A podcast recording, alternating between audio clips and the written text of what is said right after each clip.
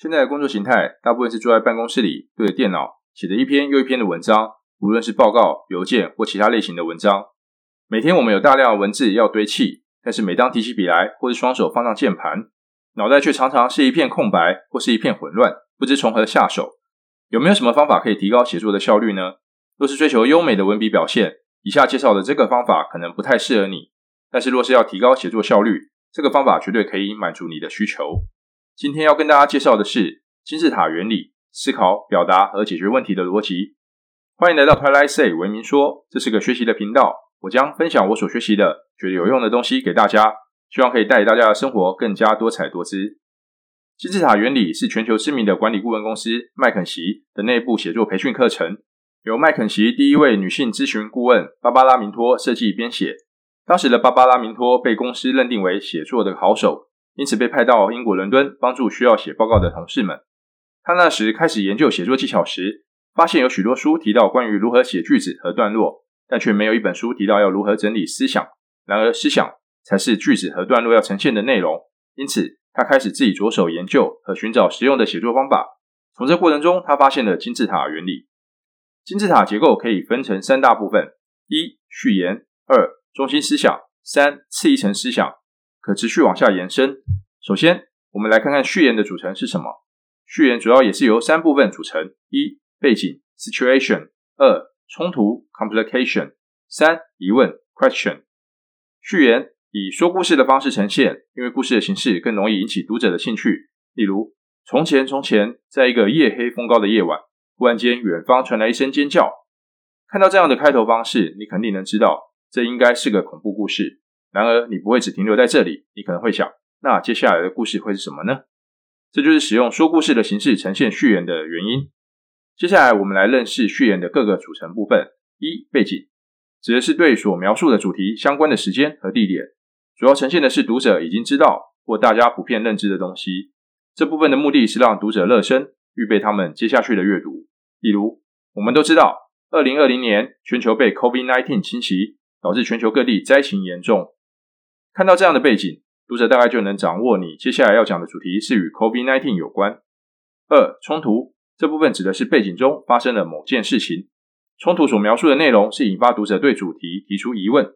例如，在 COVID-19 侵袭下，我们的生活出现了重大变化，这些变化对我们习以为常的生活模式带来了重大冲击。若是这篇文章是写给关心 COVID-19 的读者，他们心中就会开始泛起疑问，可能包括我们生活中哪些地方出现了变化。COVID-19 带给我们的生活有哪些困扰？三、疑问。接下来你就可以将揣摩读者可能提出的疑问写出来，引起读者的共鸣。若是这是他们心中也可能会有的疑问，基本上你的序言到这边已成功一半了，因为这些疑问会促使读者往下读下去。例如，我们要如何平安度过 COVID-19 呢？到这边你已经完成序言的撰写，可以准备正式进入金字塔的结构了，也就是第二部分的中心思想，金字塔的最顶端。中心思想是承接序言的最后一部分，疑问，它就是疑问的回答，也就是你要给予这个疑问的答案。从中心思想之后，你不用再使用说故事的方式撰写，因为从这部分开始，你要先建构你文章的骨架。当你完成这个骨架后，你再将其撰写成文章的形式。这份骨架是以关键字或关键句来呈现，不需要将完整的段落放进来。当你布置好中心思想后，接下来就是展开往下各层的思想。初学者。建议从上往下建构金字塔结构，这会比从下往上来的容易些。因为从上往下建构，你是先设定中心思想，再往下使用逻辑开展下一层思想。相反的，由下往上建构，你则需要从散乱的思想群中找出它们的共通点，好往上建构中心思想，难度比前者高很多。中心思想与下一层次的思想间的关系是问与答的关系。针对中心思想，你提出疑问，而下一层的思想们是回答你的疑问的答案。而每个答案又是在下一层思想的中心思想。例如前面提到的疑问：我们要如何平安度过 COVID-19 呢？你的答案可能是疫苗。这时，疫苗就是你接下来发展金字塔结构的中心思想了。要再往下发展下一层思想，你的问题可能是：为什么疫苗可以克服 COVID-19 呢？从这个问题，你再去发展针对疫苗这个中心思想的下一层思想。接下来就是关键了。每一层的思想群，他们使用的逻辑结构是什么呢？按照书中所说，主要的逻辑呈现方式有两种：演绎推理和归纳推理。